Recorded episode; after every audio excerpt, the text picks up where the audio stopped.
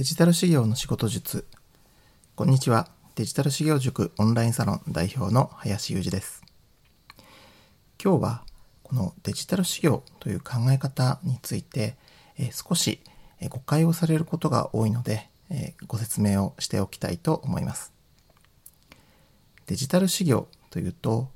今までのアナログな仕事のやり方からデジタルな効率のいい仕事のやり方に変えていこうというのがちろん一つあるのですけれども今までのこのアナログな仕事のやり方それの全てが悪いというわけではありません。例えば私自身も請求書の発行をなるべく効率化してはいますがあえて紙の請求書を発行して事務所だよりを一緒に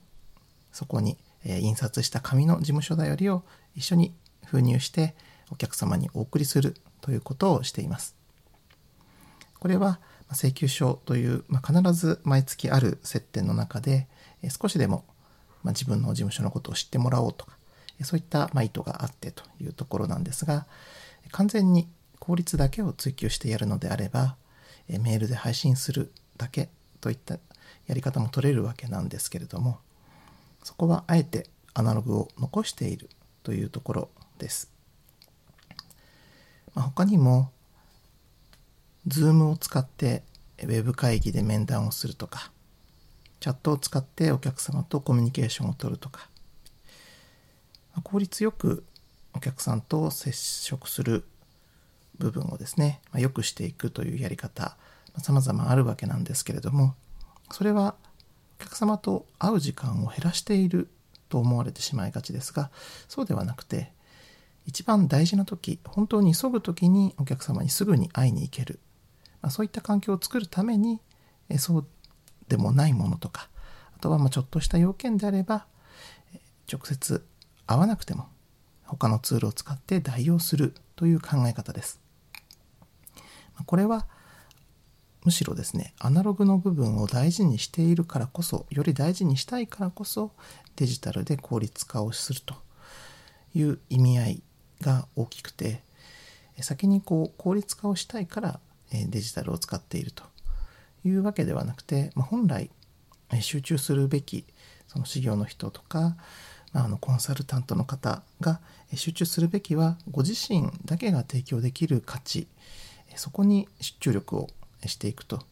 また注力できる環境を作らないと注力できないということになります。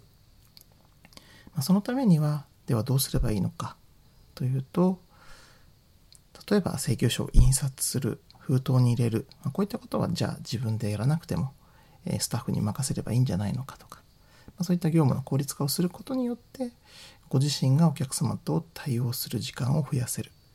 まあ、こういったところで、えデジタル事業という、ま、デジタルという名前ついておりますけれどもむしろそのアナログな部分を立てていく。アナログな部分の時間自分しかできないことの時間を増やしていく。そのためにそうではない時間はなるべく効率を良くしていきましょうという考え方なんですね。ですのでまあ本来やるべき最も大事なものというのはご自身としての価値アナログな部分、まあ、生の部分というのがえベストな、まあ、その人だけの価値というふうに認識をしていますし私自身もそのように考えています。ただ1日24時間限られた中で、まあ、いかにその時間を作るのかというと何かやはりやめていかないと新しい時間を作るということはできずに、まあ、日々忙殺されていってしまうというのがあると思います。そのためにですねなるべく効率を上げてその時間を自分が楽するだけではなくてお客様のために使っていこう。アナログの部分を立てていこうというのがデジタル事業の考え方の根本になっています。つい効率を上げて、ま、楽をするみたいな感じに見えてしまうという部分もあると思うんですが、ま、大元にはそういった思いがあってやっているというところですので、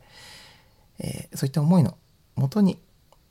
動いているデジタル修行塾興味を持っていただけるとありがたいです。デジタル修行塾の詳細につきましては DMM オンラインサロンデジタル修行塾オンラインサロンでご確認ください。本日もご清聴ありがとうございました。